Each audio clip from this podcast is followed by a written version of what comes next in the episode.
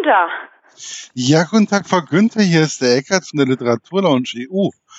Guten Abend, Ihnen? Herr Eckert. Guten Abend, Frau Günther. Wie geht es Ihnen? Gut geht's mir.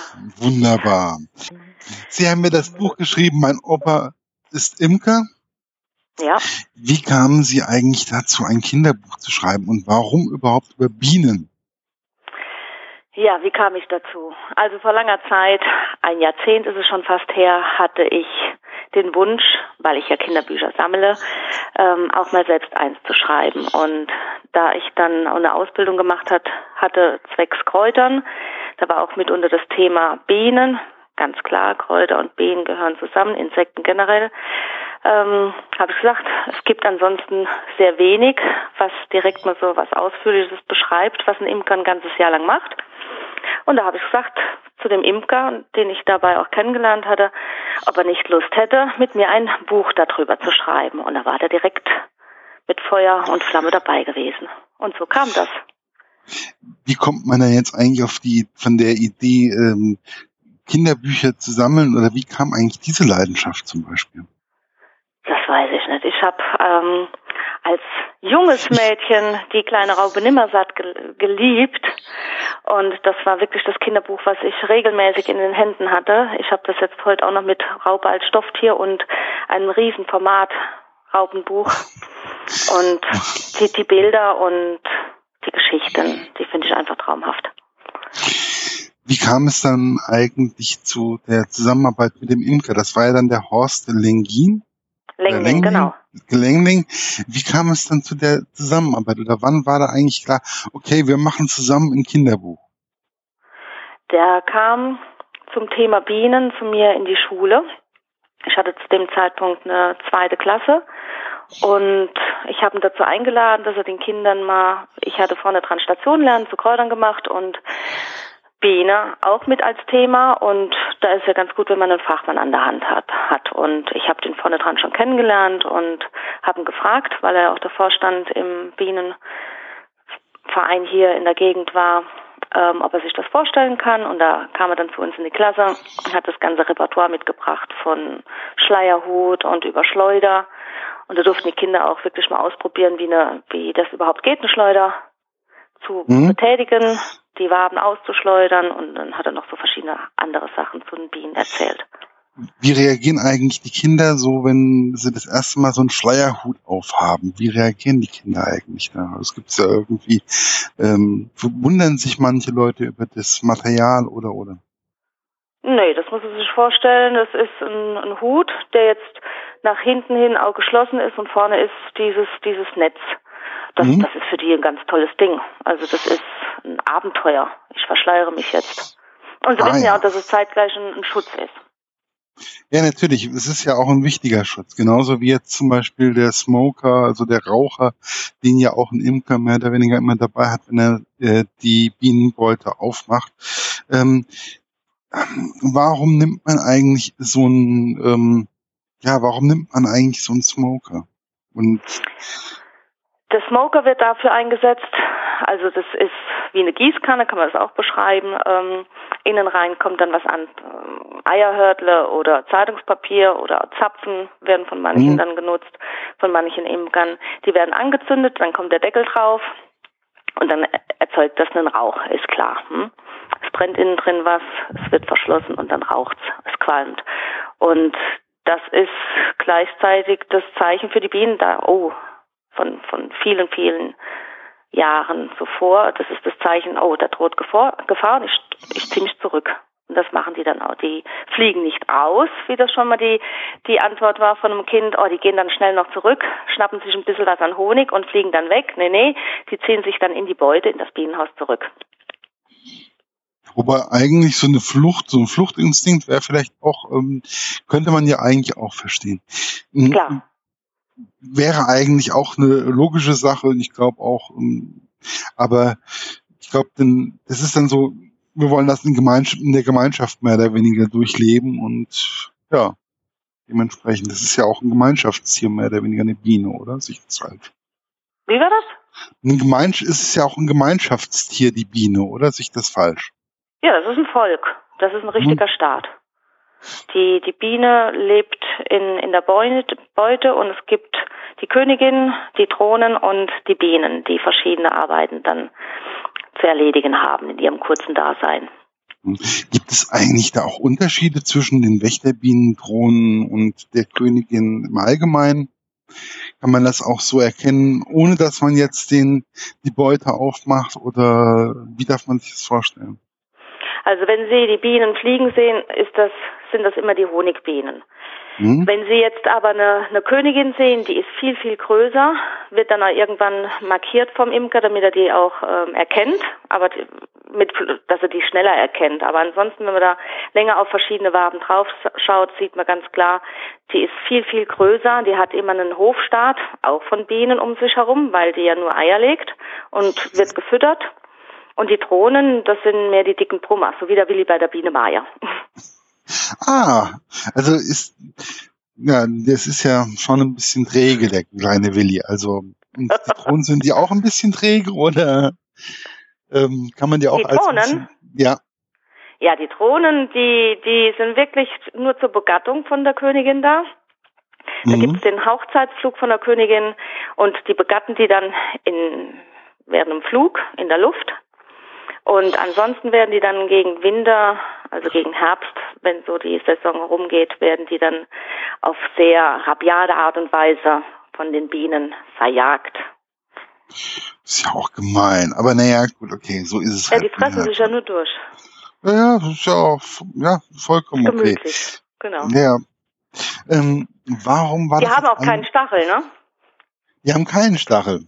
Nee, die Drohnen haben keinen Stachel, die können niemanden pieksen. Also wenn Sie irgendwo mal eine einen Imkertag besuchen oder eine, eine Führung mit einem Imker machen und der die Beuten öffnet und dann auf einmal zu verschiedenen Personen oder Gästen dann hingeht und irgendwas in der Hand hat, vielleicht ein bisschen das T-Shirt lupft und da was reinwirft, da gibt's dann bei manchen ganz grelle, grelle Schreie, aber es ist dann immer nur eine Drohne und das weiß der, das sieht er, das kann, da, den Unterschied kennt er. Und also das, das sieht man auch, passieren. das sieht man auch als, also wenn man sich ein bisschen damit auskennt, dann sieht man auch den Unterschied wesentlich besser wie jetzt ein Autonormalverbraucher wie zum Beispiel ich. Ja. Ja. Kann man. Wenn man da ein bisschen den Blick auf, auf Anhieb beim ersten, zweiten Mal gar nicht. Aber wenn, wenn man sich ein bisschen damit beschäftigt, dann ähm, erkennt man das schon. Wie war das jetzt eigentlich? Warum äh, wurde eigentlich der Großvater ähm, als Nebenfigur vom Nils noch äh, installiert und nicht jetzt zum Beispiel die Mutter und der äh, Vater? Wie kam es dazu? Kinder lernen ja oftmals viel schneller oder behalten irgendetwas, wenn, wenn die Großeltern das mal erzählt hatten oder die erinnern sich. Es gibt ganz viele, die, die sagen, oh, das hat mir mein Großvater erzählt oder mit meinem Opa, mit meiner Oma habe ich das und das ähm, erlebt. Bei den Eltern ist das immer so eine andere Sache. Dann muss man das irgendwie machen und da gibt es dann auch Zoff. Aber bei den Großeltern hat man gewisse Freiheiten und der Horst Lengling hatte drei Enkelkinder und einer davon war der Nils und den Namen hat man dann auch beibehalten, weil ich denke, das ist eine ganz, ganz nette Geschichte, wenn, wenn der Nils dann sagt, ja, mein Opa, mit dem habe ich das und das auch erlebt. Und der Nils, der hat den Opa auch immer begleitet und da hatten wir den Anhänger dann gemacht. Wir hatten die verschiedenen Themen dann im Buch, die Jahreszeiten, die Abfolgen hatten wir so besprochen und der Nils war dann mit die Hauptperson neben dem Opa. Und ähm, wie hat der Nils reagiert, wo er denn, der hat doch sicherlich auch so ein Kinderbuch davon bekommen, oder? Sich ja, na klar. Alle drei hm. Enkel haben ein Kinderbuch bekommen. Und die, die, war, die waren begeistert, vor allem der Nils, der war da ganz stolz. Ja, kann man ja auch einfach mal stolz sein. Also ich finde, das ist, glaube ich, wenn man ein Kinderbuch in der Hand hat und man weiß, okay, ich bin da einer von der Figuren, von den Figuren, das finde ich doch einfach ein tolles Erlebnis. Da kriegt man doch bestimmt auch eine leichte Gänsehaut im Allgemeinen. Ja, genau. Also, also ich, ich als Kind würde das jetzt einfach mal so, sehe das jetzt einfach mal so. Ich versuche das jetzt gerade mal so ein bisschen Revue passieren zu lassen. Ähm, wie kann man eigentlich Bienen und Insekten im Allgemeinen, wie kann man die eigentlich schützen? Ähm, ich meine, die meisten Vorgärten, die sind ja momentan sehr äh, pflegeleicht gestaltet. Ähm, da ist mehr was mit, mit Stein und, und Co. im Garten, damit man nicht mehr so viel Unkraut rupfen kann. Aber generell, wenn, wenn man versucht im Garten oder auch auf dem Balkon, auf der Terrasse, da Blumen, blühende Blumen, Kräuter mit, mit da einzubinden, das ist schon mal was. Wir haben einen Schulgarten, da haben wir jetzt auch ganz viel Dost, wilder Dost und da flattert's nur umher. Es ist noch die Linde mit auf, auf dem Gelände und da sieht man, wie, wie das alles nur summt und wuselt generell auch wenn man, wenn man nicht direkt wie die Kehrwoche hier in, in Schwaben ja so groß geschrieben wird, wenn ich das so als Reugeschmeckte mal erwähnen kann, ähm, wenn man auch nicht den Garten, den, den, äh, die Wiese so schnell kurz schneidet. Ähm, dass da auch noch Brennnessel wachsen, dass da generell äh, Wildpflanzen, Wild, Wildblüten noch zu finden sind, dass, dass man auch das Holz eher mal stehen lässt, dass man ähm, hohle Baumstämme hat, weil ähm, von den Wildbienenarten, die kümmern sich ja auch ganz, die sind ja auch wichtig für für ähm, die Wildblumen. Und die legen die ihre Nachkommen, also da legt jedes Weibchen seine Eier in ganz bestimmte Nistplätze, die graben mhm. auch Tunnel und Gänge und die höhlen auch Pflanzenstängel aus und mauern dann Löcher. Und manche von denen, von den Wildbienen, die die suchen sogar für jedes Ei ein leeres Schneckenhaus und dann machen sie das auch ganz geschickt. Wenn sie nämlich so ein Schneckenhaus gefunden haben, legen sie zuerst einen Pollenvorrat darin an für den Nachwuchs und dann das Ei dazu und dann wird der Eingang verbarrikadiert. Also sie sind da ganz fleißig. Ja, das ist ja, ähm, ich finde das schon ziemlich interessant, einfach auch mal darüber ein bisschen nachzudenken. Also mich hat das, ähm, dieses mich hat das Buch eigentlich damit ein bisschen angeregt, auch über Insekten im Allgemeinen ein bisschen nachzudenken mhm. und wie wichtig die eigentlich sind und dass sie eigentlich, ja, sie sind unterschätzt, finde ich. Ja. Weil, ich mein, hm? ja, ja, Sie meinen? Die, die Honigbiene, die, die würde ja ohne die ganzen anderen Insekten, die würde das Ganze ja gar nicht schaffen, diese wichtige Aufgabe beim Bestäuben der Blüten. Auch die, die Wespen und Hornissen, die vielen ganz lästig sind, haben doch eine wichtige Aufgabe im Ökosystem. Auch die Hornissen, ähm, das, das sind quasi so, könnte man als natürliche Regulatoren bezeichnen. Als Schädlingsbekämpfer gegen Fliegen und andere Insekten. Und die, die Wespen und Hornissen, die verwerten auch zum Beispiel das Holz von manchen Bäumen und können dadurch den Zersetzungsprozess beschleunigen. Und ich mhm. habe auch gelesen, dass ein Wespenvolk an einem Tag fast ein halbes Kilo Insekten verarbeiten kann. Aber den Vorgang, ja, der ist ein bisschen unappetitlich. Ja. ja, das ist ja. schon sehr interessant, aber es ist, es ist die Natur. Und ausgewachsene Wespen ernähren sich zumeist von Pollen. Und mhm. das übernehmen sie dann genauso wie die Bienen und haben da auch eine wichtige Aufgabe beim Bestäuben der Blüten. Und die Wespen fliegen auch bei schlechtem Wetter. Und ähm, die Hornissen, die gibt's ja auch nicht mehr so oft, finde ich. Also ich finde Hornissen und Hummeln sich eigentlich immer weniger. Ähm, was ist eigentlich, warum ist das eigentlich so? Oder fällt das nur mir so auf oder ist das überhaupt so? Es ist ja, ich fand das auch, vorher hat man immer an der Windschutzscheibe das schön gesehen, was da alles dagegen, ja, was da alles aufgefangen wurde, mal, ein bisschen positiv zu umschreiben. Aber das ist ja heute überhaupt nicht mehr so. Wenn man das sieht, wie die Windschutzscheibe ist, wenn man über die Autobahn fährt, das sind wenige Insekten, die da dran sind. Und die Hornissen, der natürliche Lebensraum wird ja immer mehr eingeschränkt, dadurch, dass da ziemlich viel mm, betoniert wird. Der Lebensraum wird eingeschränkt und die werden quasi vertrieben. Was ist der natürliche Lebensraum von so Hornissen oder Hummeln? Ja, Hummeln sind viel in Erdlöchern, mhm. wo sie dann auch ähm, sich im Winter zurückziehen, das Nest dort haben. Ähm, die, die Hornissen, die, also ich hatte bei meiner Patentante, die hatten dann ein schönes Hornissennest im Geräteschuppen wo sie da eigentlich jeden Tag hin hätte müssen, um Gerätschaft rauszuholen. Da hatten sie ein Nest hingebaut und die sind, sind ja auch geschützt. Und da war dann für eine Zeit lang dann dieser Ort einmal tabu für meine Patentante.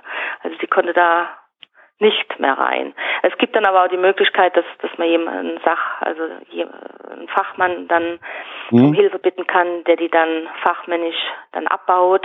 Der staubt, der kommt dann mit einem Staubsauger und saugt die dann auf oder äh, sperrt dann diesen Bereich Auch bei den Wildbienen, die hatten bei uns im Sandkasten sich niedergelassen, um Eier abzulegen und den hat man dann auch gesperrt.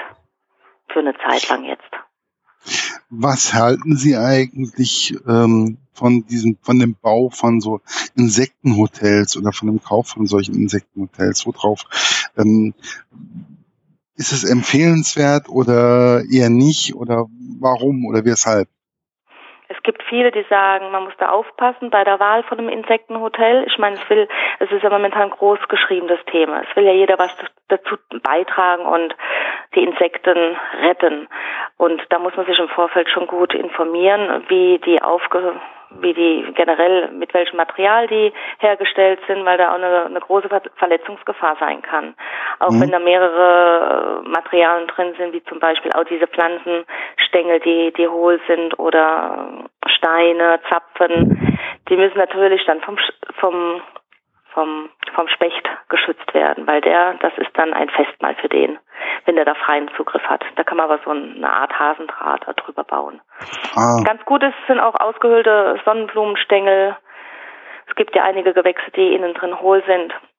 Da bauen die auch gern rein. Aber da ist wirklich darauf zu achten, dass das dementsprechendes Format hat. Da kann man sich dann auch informieren, was man da im Garten auch auf, aufstellen will oder was mit Sand bauen will. Ähm, da gibt es ganz viele Tipps. Hm.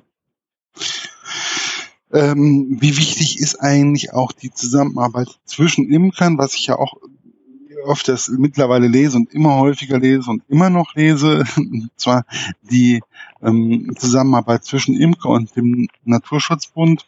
ähm, wie wichtig ist diese Zusammenarbeit und wie kam diese Zusammenarbeit zustande? Wissen Sie darüber was? Generell, wie die Zusammenarbeit dazu, äh, da zustande kam, das weiß ich nicht, aber ich denke, die ziehen alle an einem Strang. Es ist Naturschutz, Imker tut auch was dafür. Gut, er hat, er profitiert natürlich vom Honig, aber es geht um die Bestäubung, es geht um den Erhalt von, von der, vom Ökosystem. Und da ist wichtig, wenn verschiedene Fachleute auch zusammensitzen und überlegen, was man in welchem Bereich gemeinsam unternehmen kann oder wie man das Netzwerk auch noch besser ausbauen kann, damit auch noch mal mehr Transparenz und Aufklärung ähm, möglich ist. Denn viele haben ja eine gewisse ja, Scheu oder Angst oder Phobie vor manchen Insekten und da wird alles direkt platt gemacht. Ja, wo, wie kommt eigentlich so eine, so eine Scheu und so eine Angst von, vor Insekten oder Bienen, Wespen, wie kommt das eigentlich zustande? Ich finde einfach, solange ich einigermaßen ruhig bleibe, ähm, tun die mir nichts.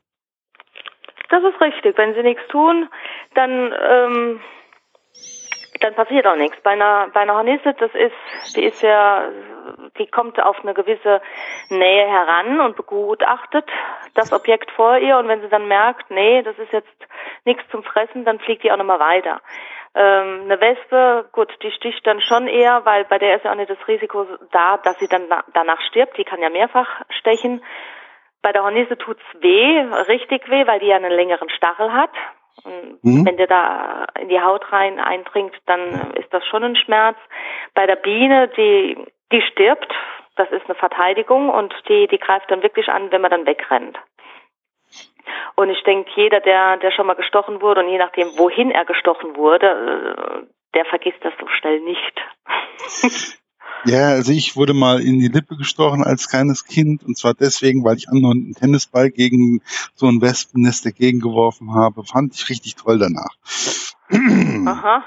Hm? Gut, das war dann die rechte Strafe. Ja, ich hatte leichte Schmerzen, aber was soll's. Das sind solche ja, Sachen. Ich, ich habe auch schon einen Stich in die Unterlippe bekommen, vielmehr ähm, ans Kinn, zwischen Unterlippe und Kinn. Und das war dann ein toller Botox-Effekt. Also die Unterlippe ist richtig schön angeschwollen. Ja, Wenn dann mehr in die Nasenspitze gestochen wird, dann schwillt die Oberlippe an.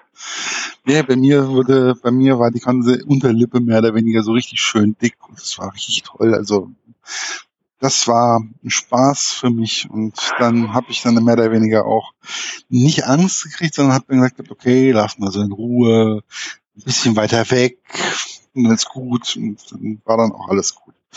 Echt? Ja, so, Danach geschlagen ja. haben sie nicht? Nee, nicht mehr. Also das ja, ist das irgendwo, ähm, mein Opa, mein Uropa hat immer gesagt gehabt, nee, schlag nicht und halt, ne, halt dich einfach ruhig, bleib ruhig und alles andere klärt sich dann von alleine. Geh einfach. Sehen Sie, da war der Opa nochmal im Spiel. Der Opa hat U gesagt. Der Uropa. Der Uropa. Ah, der Uropa, also, oh, ja. Der Uropa, sogar noch eine Stufe drüber, ne? Also das ist dann, mhm. Und ähm, der hat dann gesagt gehabt, okay, hier, Markus, geh langsam dran vorbei und dann passiert dir nichts. Und das war auch so.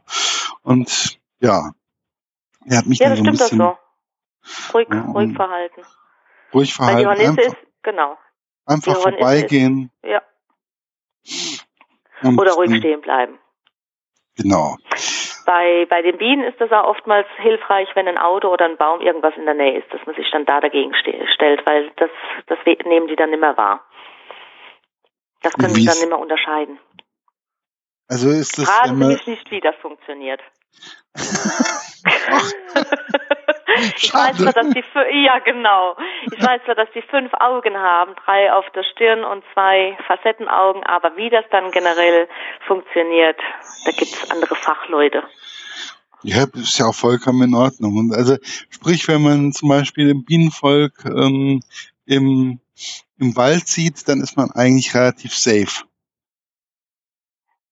Ja, gut, sicher. ja, ja, genau, da gibt's ja viele Bäume, ne?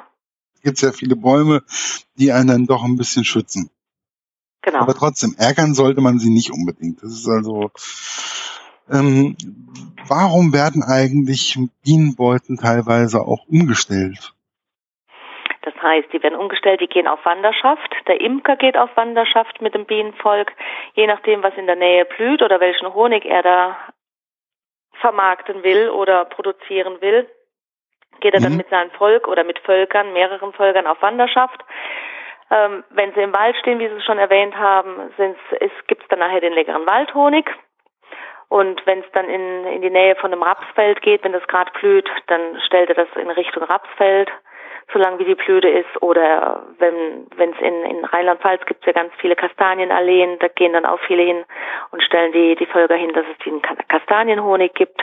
Und mm. hier Gut, es gibt auch welche, habe ich jetzt vor kurzem gehört, der hat sein, der hat überhaupt keine Probleme, der hat dann aber mehr mit, mit Blütenhonig zu tun, der hat das dann, das Bienenvolk dann am Friedhof stehen, da blüht ja auch immer alles schön und die finden dann auch immer Fressen. Es gibt also Futter, Pollen und alles. Ähm, es geht im Imkerhalt auch davon äh, darum, dass, dass die Bienen ähm, in Futter finden. Dass sie, ja, ja dass, dass sie nicht verhungern oder sonst irgendwas und damit der, damit die Honig, ähm, damit die Honig, die Honigkammer, der Honigkammer, die Honigkammer, ähm, dann auch gut gefüllt ist. Hm, Weil ansonsten genau. muss man ja eventuell nachfüttern oder so, oder? Muss man dann nicht Ja, nachfüttern. das doch, das muss man je nachdem im, im Herbst machen. Es kommt darauf an, ob man als Imker das auch, also was man damit eigentlich bezwecken will. Ob man das jetzt so als Hobby sieht oder ob man wirklich Imker ist und das Ganze vermarktet. Mhm. Und dementsprechend nimm, nimmt der Imker dann mehr oder weniger aus der Beute raus, aus dem Volk. Und muss dann zufüttern mit Sirup oder, ja, da gibt's verschiedene Versuche, auch mit Zucker. Ähm, dass die das eintragen. Und das ist wirklich ganz interessant. Das hätte ich vorher nie geglaubt, wenn ich es nicht gesehen hätte. Ich habe in diese Futterkiste, die dann ganz oben, es gibt ja diese Beute, unten ist mhm. quasi das, das Wohnzimmer, das Schlafzimmer und oben ist die Vorratskammer, also ganz umgekehrt wie bei uns. Und das hat den einen Sinn, dass wenn da Feinde kommen oder Räuber, die an den Honig wollen, die müssen dann zuerst mal durch das Wohnschlafzimmer. Und bis die oben sind, das schaffen sie vielleicht, aber zurück schaffen sie es nicht mehr. Dann werden sie, ja, dann werden sie. Äh, da wird das Bienenvolk rabiat oder so. Ja, genau, genau. Dann werden die, ja, beseitigt. Und auch bei Mäusen. Ähm, deswegen macht man, da, macht man dann im Winter diesen, das Mäusegitter und den Schutz vor, vor das Einflugloch, dass die Bienen das, das Volk auch, also die Beute auch verteidigen können, weil die ja im mhm. Winter in dieser Traube sind. Aber Lange Rede, kurzer Sinn. Im Winter kommt meist, also vorm Winter kommt noch ein Kasten oben drauf. Das ist der Futterkasten. Der wird gefüllt mit Sirup, so wie ich es jetzt gelernt habe. Und als Schwimmhilfe kommen dann Strohhalme drauf oder ähm, bei mir in dem Fall waren es jetzt unterschiedliche Korken, Weinkorken, Sektkorken. Und die schwimmen da und geben der, der Biene eine, eine Schwimmhilfe, weil die ja nicht schwimmen kann. Und die tragen wirklich jeden einzelnen Tropfen von diesen Korken ab in die Beute zurück, in die Futterkammer. Und nachher können sie jeden dieser Korken da rausnehmen und es klebt nichts mehr. Und das war schon ziemlich faszinierend. Das haben Sie ja auch in dem Buch zum Schluss im letzten Kapitel, Kapitel in Anführungszeichen eigentlich, ähm, da wurde das ja auch erzählt und ich fand das eigentlich ziemlich faszinierend, weil ja? wirklich so, Sie haben ja es so beschrieben, dass da wirklich gar nichts mehr geklebt hat oder sonst irgendwas, sondern war Ratzerputz einfach, war einfach leer und ich finde das einfach, ähm, bei dem Buch, das ist sowieso das, auch wenn wir jetzt wieder drüber reden, aber es ist so viel, was da drinnen steht und ähm, was einen neugierig macht und ja, hoffentlich. Die, das Ganze mit der Illustratorin und und und, das finde ich schon ein ziemlich gutes, eine ziemlich gute Zusammenarbeit. Wie kam es eigentlich zu dieser Illustratorin? Weil die hatte ich jetzt so noch nie erlebt oder noch nie so zeichnen sehen. Und wie kam es eigentlich zu der ja, zu der Zusammenarbeit und wie viel Mitspracherecht hat man da eigentlich als Autor? Also die Illustratorin war ja die Maria van der Rey und ich habe sie leider bislang noch nicht persönlich kennengelernt. Vielleicht kommt das noch irgendwann. Ähm, mir ging es darum, dass, dass da viele wirklich ansprechende Bilder mit im Buch drin sind, weil durch, durch Bilder lebt ein Kinderbuch, eine Art mhm. Kinderbuch. Ähm, Bilderbuch ist es jetzt nicht direkt, sondern Kinderbuch. Ähm, auch für Erwachsene natürlich. Aber ich denke, wenn das nochmal ein bisschen ähm, lebendiger wird mit den dementsprechenden Bildern, ist das nochmal ein ganz anderer Hingucker. Und ich habe vom Verlag mehrere Auto äh, Illustratoren dann mit ihren Werken ähm, zugeschickt bekommen und hatte dann die Auswahl, die Wahl der Qual. Und bei ihrer Darstellung oder Illustration von, von Insekten und Blumen, das hat mir, das hat mir am besten gefallen. Und da waren, da waren so Kleinigkeiten, so Details. Und es war mir wichtig beim Expertenwissen, dass man auch mal ein bisschen das Facettenauge hervorhebt. Dass das mhm. nicht nur ähm, Fotografien sind, sondern dass das wirklich zeichnerisch dann richtig dargestellt werden kann. Da hatte ich, ich mich für die entschieden. Ich fand zum Beispiel die Zeichnung total schön, wo die Biene aus der Wabe mehr oder weniger rauskrabbelt. Genau, das ja. Das, das, fand ich total toll und es hat mir richtig Spaß gemacht, das zu sehen. Also einfach als sie geschlüpft wirklich, ist, ne? Ja, genau, als sie geschlüpft ist, das fand ich einfach toll und ähm, gut, okay, mit dem Zeichnen habe ich ja sowieso nicht so, das ist nicht so mein Ding, aber das fand ich schon richtig toll. Wie ist es eigentlich, ähm, so zu schreiben, dass es für Kinder leicht zu verstehen ist, aber man sich doch nicht klein und dumm vorkommt? Weil manchmal, dann, das ist ja immer so eine Gratwanderung. Man darf ja. ja auch nicht irgendwo dem Kind das Gefühl geben, du bist klein und dumm, sondern du bist wirklich, du kannst auch was lernen und du bist was wert. Und das finde ich, fand ich bei dem Buch ziemlich gut. Wie ist es eigentlich, das zu schreiben? Ich weiß, dass, dass vielen Kindern Kommunikation fehlt im gesamten Umfeld und ich weiß auch von den Büchern, wenn man jetzt von anderen äh, Büchern, Autoren ausgeht, Astrid Lindgren und unter anderem jetzt mal genannt als Beispiel, das sind viele Wörter, die, die verstehen die Kinder überhaupt nicht mehr. Und wenn wir was vorlesen, wir fragen dann auch immer nochmal, wer weiß denn das oder habt ihr das schon mal gehört, das Wort? Und deswegen war es mir wichtig, dass ich da Fachbegriffe mit reinbringe, die dann aber direkt schon am, am Anfang vom Buch her versuche zu erklären und dass man dann nachher immer nochmal zurückblättern kann, wenn man sich nicht mehr dran erinnern kann. Und die Kinder, die fragen ja dann auch, was ist denn das? Manche und manche, ja, die verstehen es, die verstehen es schwierig und dann wiederholt man das nochmal oder erklärt es dann. Mhm. Aber ähm, ich fand das also, ich fand das wirklich sehr gut gemacht und Danke. Ähm, deswegen, also für mich war das wirklich ein schönes Buch, auch für mich als Erwachsener, weil halt einfach, ich komme zwar vom Dorf und ich kenne auch, bin auch mit Bienen groß geworden, aber ähm, man vergisst ja auch im Laufe der Zeit, ähm, vergisst man ja auch manche Dinge und ja, Dementsprechend Mir war es wirklich wichtig, dass, dass die Angst da äh, ein bisschen genommen wird. Dass man versucht, ich meine, dass, dass man jetzt versucht, eine Biene zu fangen, das, das soll ja wirklich nicht sein, aber dass man einen gewissen Respekt, eine Wertschätzung vor dem, vor der Honigbiene hat, aber generell vor Insekten. Und ich merke das jetzt auch bei meinen Kindern, im, wenn ich mit denen da draußen bin, die, die haben gar nicht mehr die Angst oder dass sie dann darum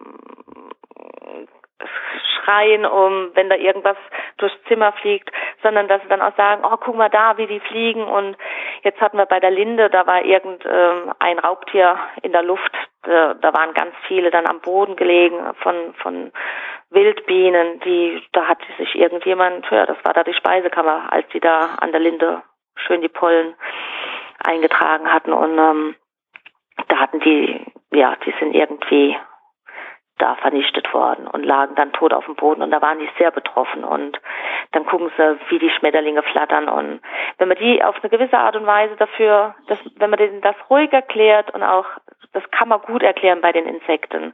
Und man kann auch gut erklären, warum man jetzt einen, einen ähm, Sandkasten sperrt, dass da niemand hin kann. Wenn die dann hören, oh, die hm. legen da Eier rein, die, die sind da ganz bedacht und gucken dann und beobachten dann. Und das ist ja auch äh, eine Gabe, die viele Kinder heute gar nicht mehr haben, dass sie sich ruhig an irgendwas hinsetzen können und dann nur mal sitzen und beobachten. Wie flattert das oder wie baut die?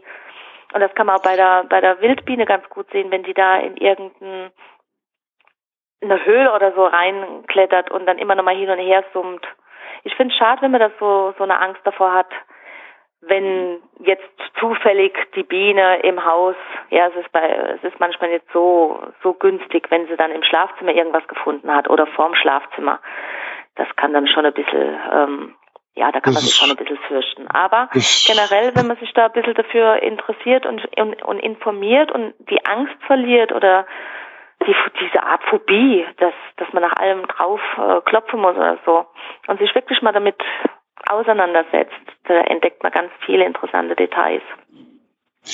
Ja, man, ähm, das ist ja sowieso eine Sache. Ich glaube auch, wir Erwachsenen sollten uns auch ab und zu mal ein bisschen darauf konzentrieren, was sehen wir eigentlich alles. Auch mal im Wald ähm, auf den Boden gucken, was wächst da eigentlich ähm, und oder einfach mal die Tiere im Wald oder im Feld einfach mal beobachten. Ich glaube, wir, auch wir Erwachsenen haben bestimmte Sachen zu beobachten einfach auch verlernt.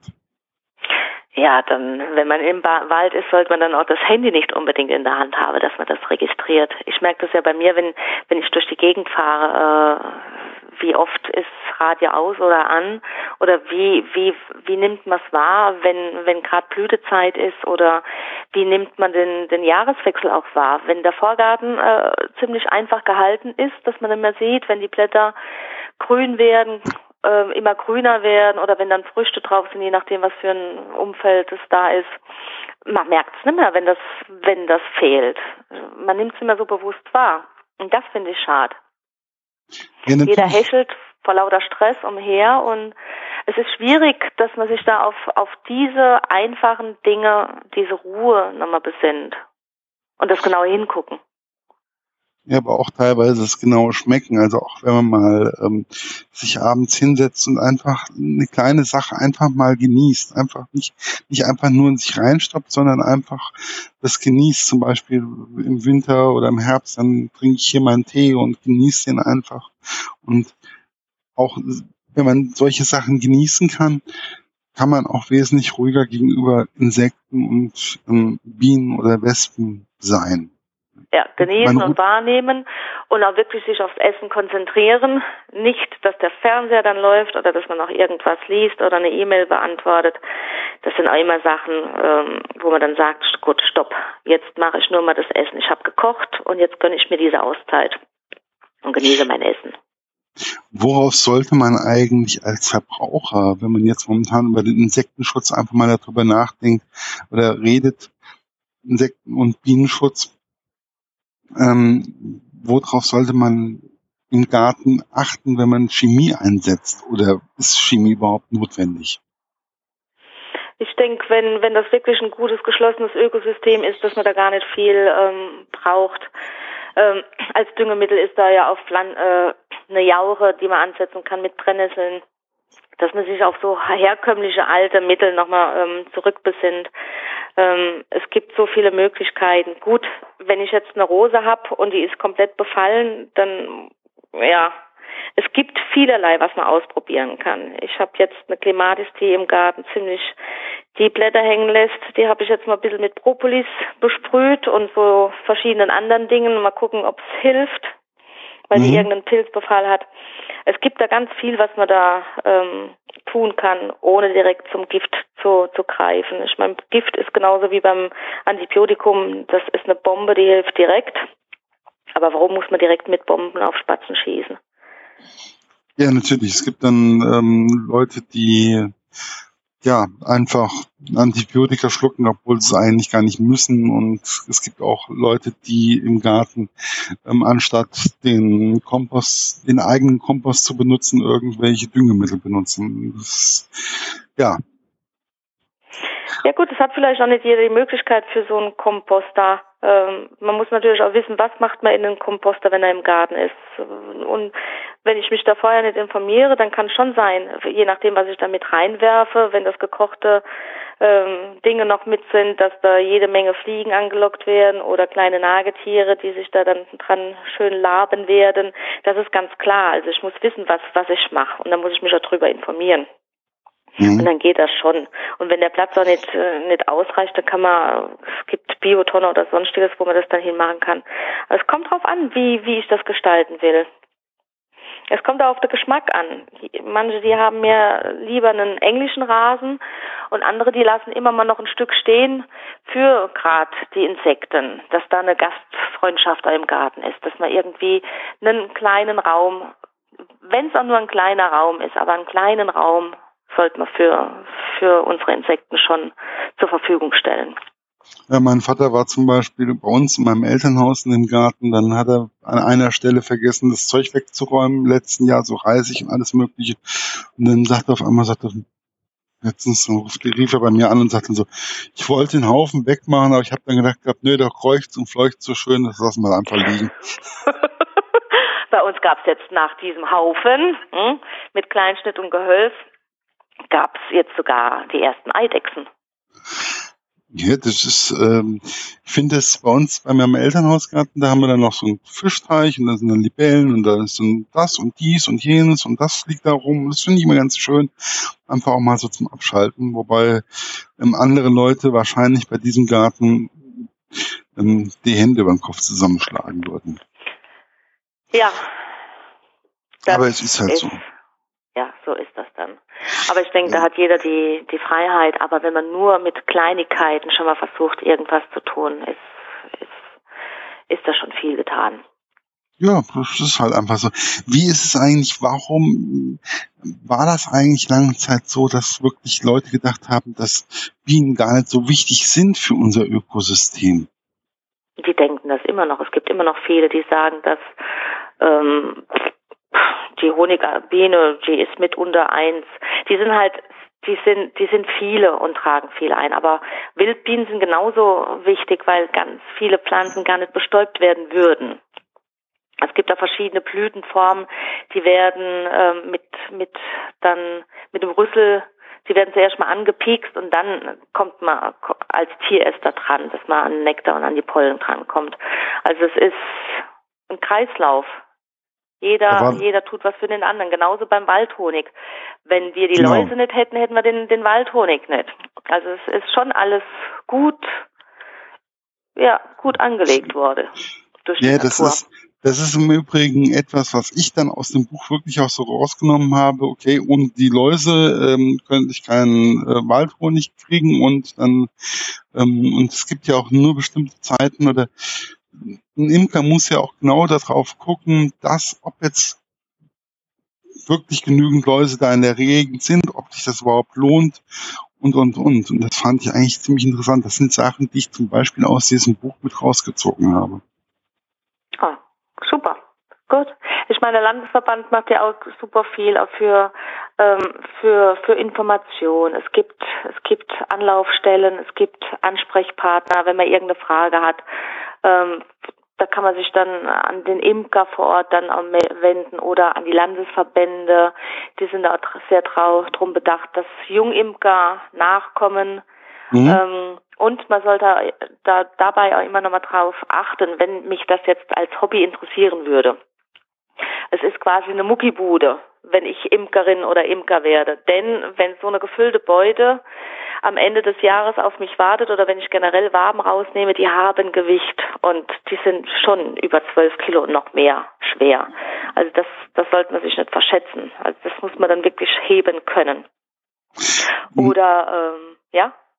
Ja, das ist, das ist aber das wie, wie kann man sich da eigentlich auch als einfach mal, wenn man so ein Schild sieht, Honig vom Imker oder sonst irgendwas, oder wenn man weiß, okay, da ist ein Imker, kann man sich auch prinzipiell an den wenden oder sind die da eher bissig oder sind die mittlerweile alle wesentlich offener geworden? Also ich, ich, ich denke, das kommt, das ist abhängig von der Person. Es gibt ganz viele, die, die kommen auch in die Schulen, die kommen zu ähm, Projekten oder Projektwochen kommen die hin. Es gibt auch Schulgärten, die haben ähm, eine Imkerei mit dabei. Da gibt es auch Förderung durch Landesverbände, dass wenn man sich dafür entscheidet, es gibt zum Beispiel auch bei manchen auf dem Dach. Also ich war jetzt an einer Schule, die haben ein paar Völker auf dem Dach stehen. Da gibt es dann eine AG, ähm, die sind da, da schon sehr offen. Oder es gibt dann Sommerfreizeiten, wo das dann angeboten wird, was kann man als, was kann man basteln, was kann man herstellen mit Bienenwachs, wozu kann man Bienenwachs generell ähm, anwenden, was kann man damit machen und dann auch die Aufklärung, dass man den Honig auch nicht über 40 Grad erhitzen soll, dann gehen die Inhaltsstoffe kaputt. Also da ist ganz viel auch mit in Richtung Apitherapie gegen Allergien, also die sind da sehr drum bedacht, dass, dass da Transparenz ist und auch Aufklärung. Mhm. Wie ist es eigentlich? Was mir auch noch aufgefallen ist, es gibt ja dann immer so diese Zeit, wo dann auf einmal ähm, ein Bienenvolk sich teilt. Ähm, wie oft passiert das eigentlich im Laufe eines Jahres? Passiert das einmal, zweimal, dreimal oder muss man da als Imker wirklich genau hingucken? Also wenn es sich teilt, dann will, dann heißt das, es schwärmt. Oder es kommt schwärmt, drauf an, ja. genau, es schwärmt, es kommt drauf an, wenn die Bienenkönigin zum Beispiel zu alt wird, dann, dann kann es sein, dass die, dass, dass, dass die vielleicht auch rausfliegt oder dass, ein, dass, dass es dem Volk generell nicht mehr an dem Ort gefällt oder dass das Volk dann auch anfängt, Weiselzellen, also Königinnenzellen zu schaffen. Das sind dann so längere Anhängsel an der Wabe. Das sind so Unter mhm. Unterbauten. Ähm, und da wird dann eine neue Königin herangezogen durchs Volk. Die wird auch anders nochmal gefüttert als die anderen Waben, äh, Eierlarven. Und ähm, die Königin, die dann als erste schlüpft, die, die, die beseitigt dann auch die Rivalinnen, dass nur sie dann die Königin ist. Also es ist nicht, das Volk wird nicht durch die, die Königin ähm, geführt, sondern das ist umgekehrt. Das Volk entscheidet, ist die Königin noch angebracht oder zieht man weiter oder sucht man sich einen anderen Platz. Da gibt es ja viele Bienen, die dann unterwegs sind und dann nach Hause kommen und sagen, oh, da gibt's aber was Gutes und dann kann es auch mal sein, irgendwann, dass, wenn das Volk zu groß wird oder wenn es zu lang, wenn es den Bienen zu langweilig wird, dass die dann ausschwärmen die haben ja verschiedene Aufgaben, die Bienen. Das sind ja nicht nur die, die Hebammen und die Erzieherinnen, sondern da gibt's ja auch richtige Kämpferinnen, Soldaten, die das ganze Volk bewachen. Dann mhm, die Wächterin. Genau, genau. Und dann die, die Architektinnen, die wirklich hervorragend in der Bauweise sind, ohne Plan. Belüftungsmeisterinnen sind das. Also, und dann gibt's halt auch welche, die dann mal schwärmen oder die, die dann generell drauf sind, mal zu schwärmen. Worauf ähm, sollte man vielleicht, wenn man Imker werden möchte oder Jungimker werden möchte, erstmal mit einem anderen Imker vielleicht mal ein bisschen mitgehen und einfach das genauer kennenlernen und sich genauer damit dem Imker auch unterhalten oder mit der Imkerin? Es gibt ja diese Jungimkerkurse und entweder habe ich das als Kind mit dem Opa dann schon mit mitgemacht, wo ich dann immer mal mit hingegangen wäre. Das gibt es als Beispiel. Dann gibt es diese AGs ähm, an den Schulen oder auch je nachdem, wo das Projekt dann stattfindet. Und es gibt auch immer noch mal Imker, die, wenn die, die für, äh, diese Seminare gemacht haben, dass die dann auch weiterhin da sind für die jungen Imker. Und es gibt regelmäßige Treffen, die kann es geben, man kann hingehen. Ähm, und es, es wird einem wirklich geholfen, man wird unterstützt.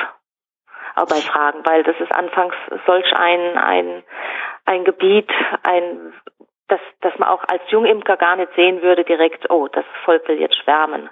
Die bauen da Weisel, Königinzellen und wenn man da am Anfang dran ist, das, das sieht man vieles noch gar nicht so.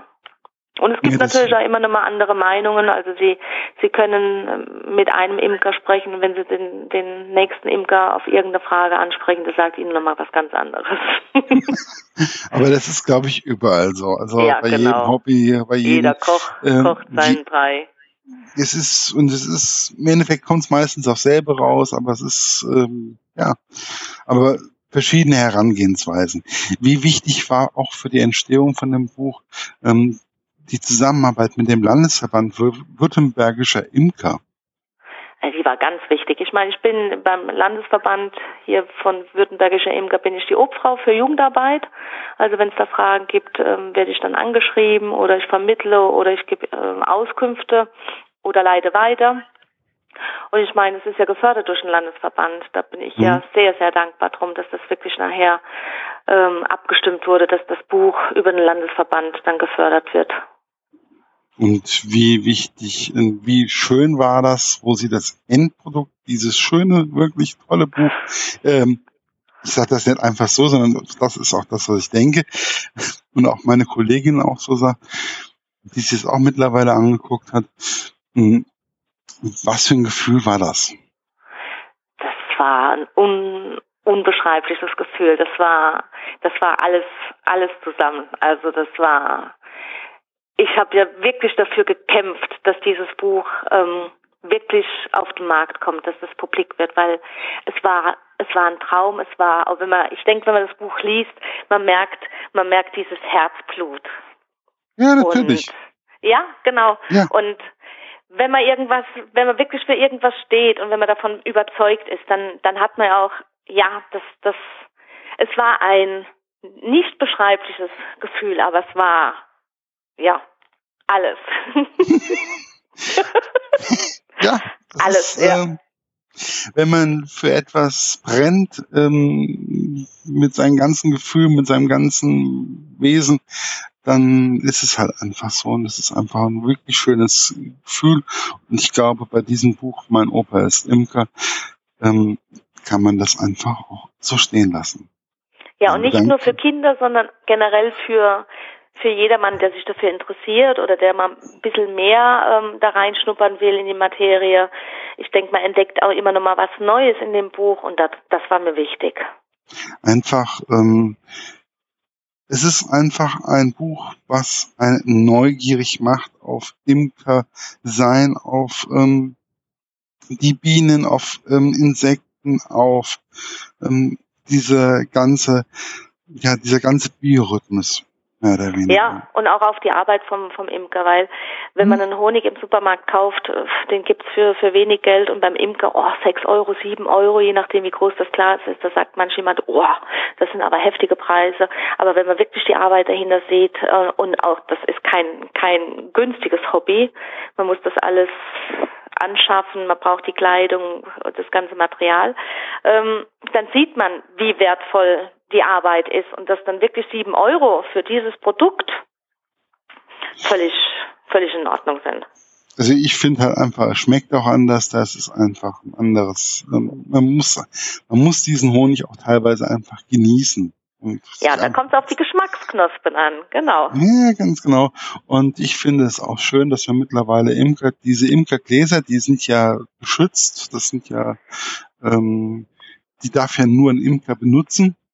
Ja, diese, dann ist der Honig auch überprüft. Mhm. Dann ist dieser Honig auch überprüft und wenn diese Imkergläser sind, ähm, die findet man auch mittlerweile im Supermarkt, auf einem Wochenmarkt, ähm, teilweise in einem Bio-Reformhaus oder oder.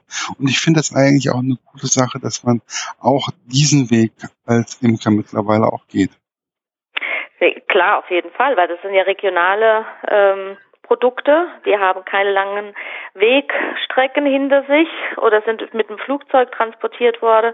Das ist ja auch nochmal ein Beitrag, ähm, wie es vom Verkehr her auf den Straßen aussieht und was ansonsten von der Umwelt her ähm, verschmutzt wird oder nicht, sondern es ist regional, es ist was hier aus der Region kommt Und ich unterstütze ich unterstütze die Arbeit vom, vom Imker. Richtig, und den Imker mehr oder weniger auch der, der, der direkt vor Ort sitzt, also der wirklich im, in dem Ort sitzt oder in einem Nachbarort und, und, und. Also es ist schon, ich finde das eine richtig gute Sache und vor allen Dingen sollte man den Honig auch probieren und man sollte vielleicht auch mal den billigeren Honig einfach mal als, ja, mal daneben stehen lassen und man merkt dann einfach, der ist eigentlich, ja, der schmeckt ja. nicht so. Man merkt, man merkt den Unterschied. Man merkt auch ein bisschen die Liebe, die da rein, die da drin ist irgendwie. Ich weiß nicht. Ja, hoffentlich. Ja, hoffentlich. Ja, ich hoffe